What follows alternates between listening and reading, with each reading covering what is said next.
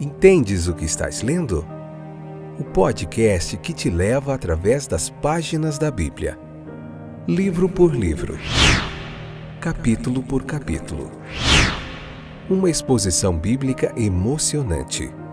Aperte os cintos e embarque comigo nesta viagem.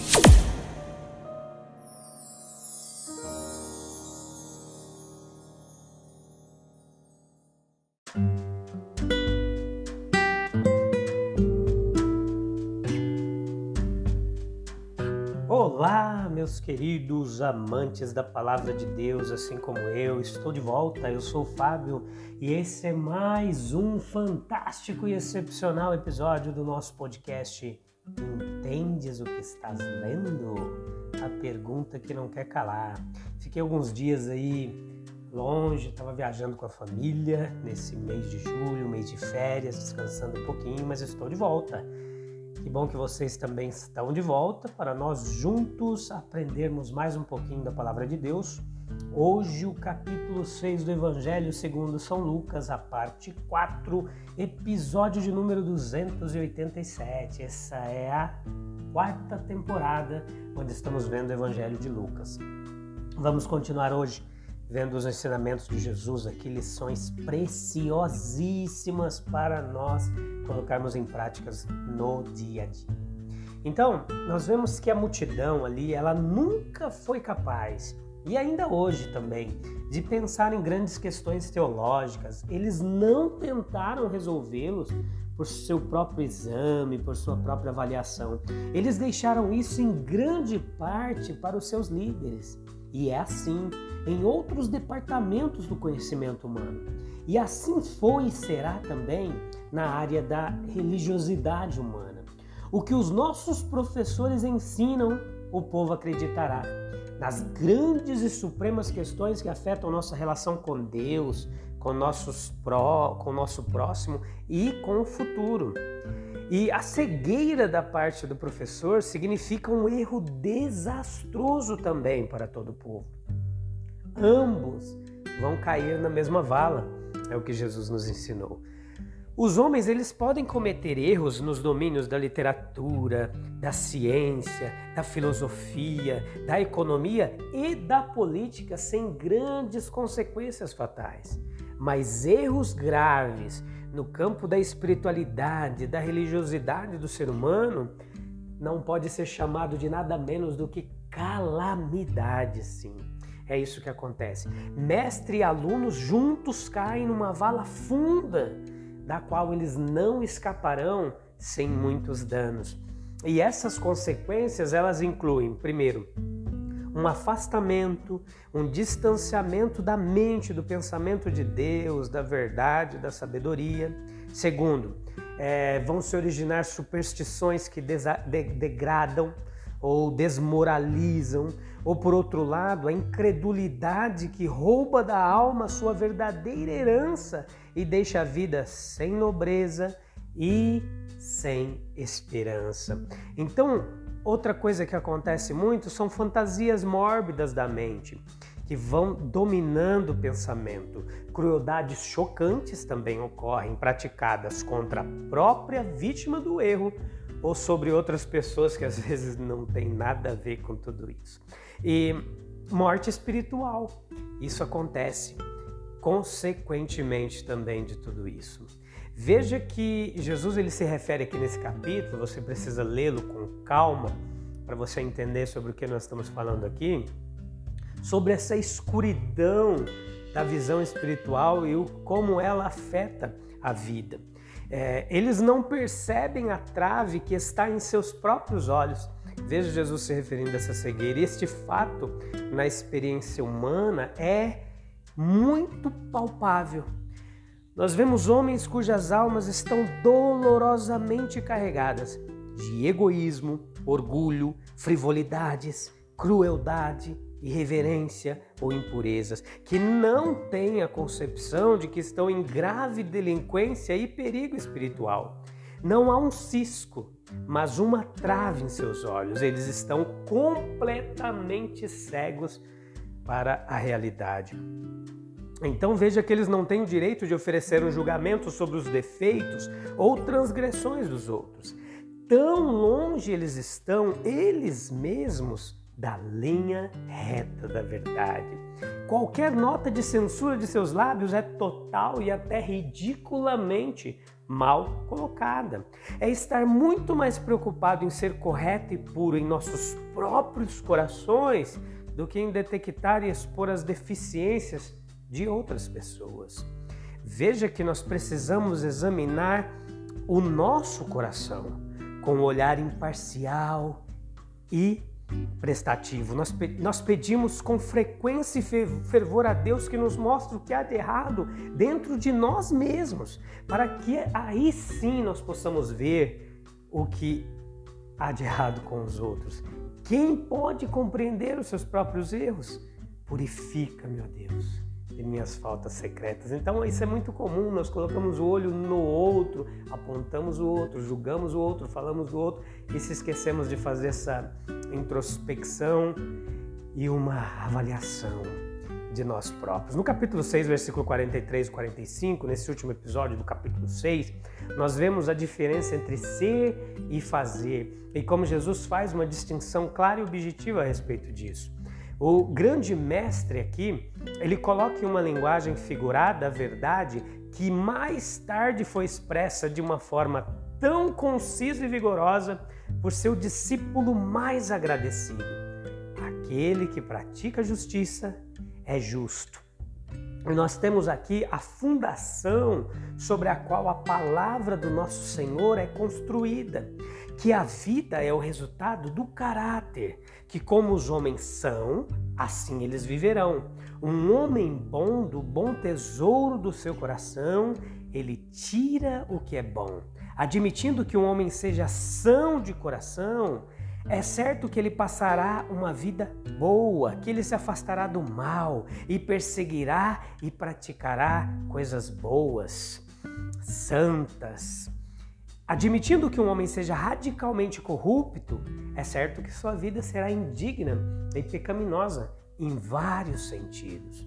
O caráter ele deve se manifestar em conduta, comportamento e e o comportamento, ela é a manifestação da fonte secreta que está dentro da alma.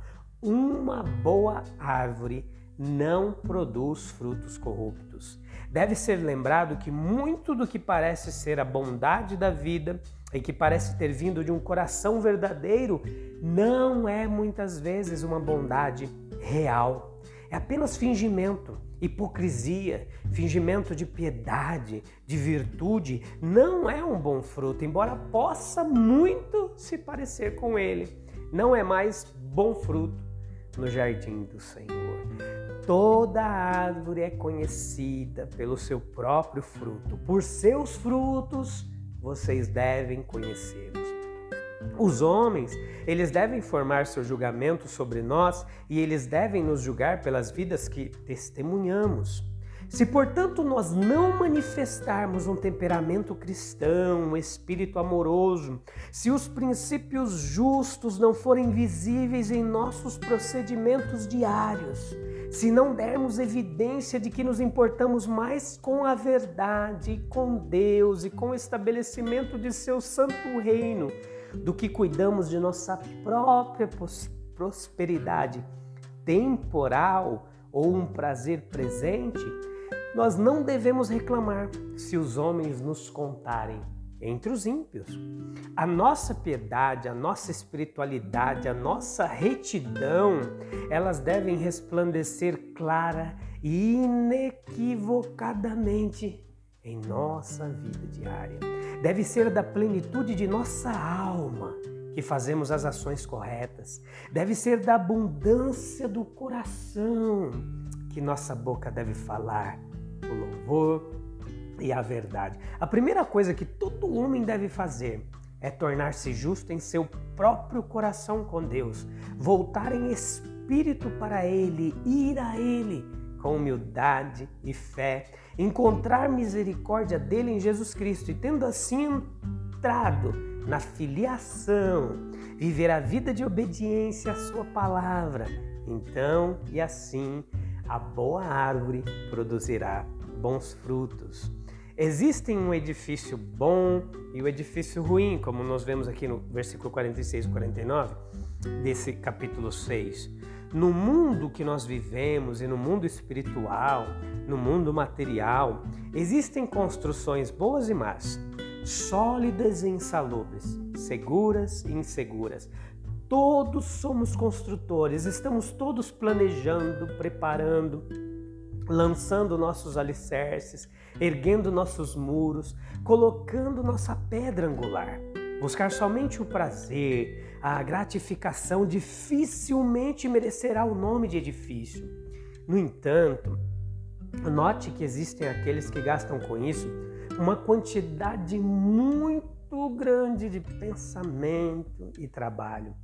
E perseguir isso como o objetivo da vida é indigno. É desonrar a nós mesmos, é degradar nossas vidas, é gastar nossas forças na construção de um miserável casebre, quando poderíamos usá-lo na construção de uma mansão nobre. É também estar laboriosamente construindo um monte de areia, em cima de um monte de areia, que a primeira onda forte levará.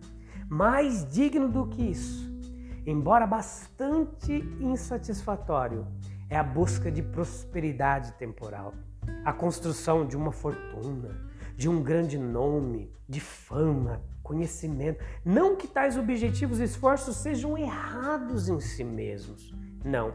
Mas por outro lado, eles são necessários, honrosos e até dignos de crédito muitas vezes. Mas eles não são suficientes. Eles são totalmente inadequados quando representam a aspiração de uma alma humana e a realização de uma vida humana. Eles não enchem o coração do homem, não lhe dão descanso, eles deixam um grande vazio não preenchido, um desejo e um anseio insatisfeito. Além disso, eles não resistem ao teste do tempo. Não, são edifícios que em breve virão abaixo. A maré do tempo em breve avançará e varrerá o mais forte desses edifícios.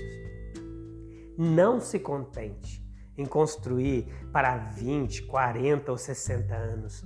Construa algo para a eternidade. Sim, o mundo passa, mas aquele que faz a vontade de Deus permanece para sempre. E essa é a fortaleza do caráter que Jesus nos ensinou. É disso que nosso Senhor está falando no texto. Ele diz a respeito disso: cave fundo, construa sobre a rocha, erga aquilo que a tempestade mais violenta não pode abalar ou derrubar. Qual é o caráter que responde a esse conselho? Vamos lá? Primeiro, não que se baseia na cerimônia e no rito razão, escritura, experiência provam que este é um caráter construído sobre areia. Não que se baseia no sentimento ou simplesmente numa emoção ocasional. Não. É o que se estabelece na convicção sagrada e na determinação fixa. Esta é a rocha na qual devemos cavar a convicção sagrada passando para a consagração real, a convicção de que devemos tudo a nosso Deus e Salvador e a determinação, à vista e pela graça de Deus, de entregar nossos corações e nossas vidas a Ele. Um caráter assim construído, sustentado, será forte. As influências mais sutis não enfraquecerão as forças terrenas mais poderosas não a derrubarão. Deixe as tempestades virem, ele permanecerá de pé.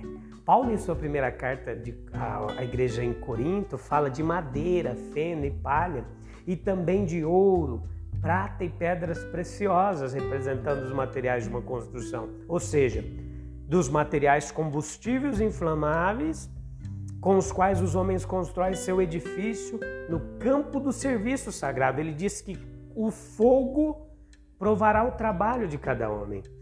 Que o operário cristão cuide para que ele também construa sobre a rocha, que efetue o que resistirá às águas e o fogo provará sua obra, que ele dependa pouco do cerimonialismo, pouco do sentimentalismo, que ele se esforce para produzir convicções profundas e sagradas na alma, que ele se esforce para levar os homens a uma dedicação de todo o coração a Jesus Cristo.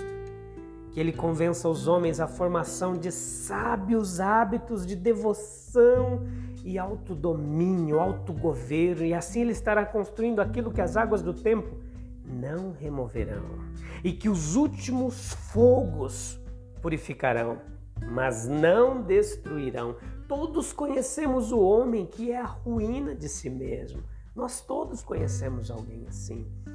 É, o que ele já foi não é mais, em vez de devoção está em piedade, em vez de pureza, impureza, em vez de beleza, da santidade, feiura, em vez de honra, vergonha. A bela casa espiritual e íntegra, ela caiu. Não resta nada além de fundações e a ruína daquela casa é realmente grande. É isso que Jesus nos ensina. Nós não nos importamos se uma cabana ou barraco for derrubado, que não representa grande perda. Mas se uma mansão ou uma catedral for destruída, nós lamentamos, pois o resultado da habilidade e labuta incalculáveis foi desperdiçado. E quando uma alma humana se perde, que trabalho é jogado fora, que experiências, que paciência, que sofrimento que disciplina, que orações e lágrimas, tanto da parte do próprio homem como daqueles que o amaram e cuidaram dele e lutaram por ele. Não conhecemos o valor absoluto de um espírito humano. A nossa linguagem não pode dizer. Nossas mentes não podem estimar o valor disso. Só Deus sabe. O Filho de Deus nos disse que vale mais do que o mundo inteiro como uma grande casa em uma grande cidade derruba outras em sua queda. O mesmo acontece com a casa, com a vida de um ser humano, o que é para a família quando o pai ou a mãe está moralmente perdido. A casa caída ela pode ser irrecuperável, mas não a alma humana. No Evangelho de Jesus Cristo, o caminho da restauração é revelado pelo poder do Espírito Santo de Deus, a alma que caiu mais longe pode ser levantada novamente, restaurada ao favor, à semelhança e ao serviço de Deus. Por verdadeira penitência e fé genuína, nós podemos lançar mão da vida eterna. E quando o coração atende à voz de seu Pai misericordioso, convocando a voltar, e quando se apressa aos pés de Jesus Cristo, e busca nele um refúgio e um salvador. E quando vive uma nova vida de fé, amor e esperança nele, é restaurado a tudo que era antes. E a restauração dessa alma é grande. Beleza? A gente se encontra no próximo episódio, onde nós vamos ver um pouquinho do capítulo 7 desse fantástico evangelho do nosso amigo e irmão médico Lucas que traz ensinamentos de Jesus imperdíveis para mim e para você. A gente se encontra lá. Um abraço, até breve. Deus abençoe. Tchau, tchau.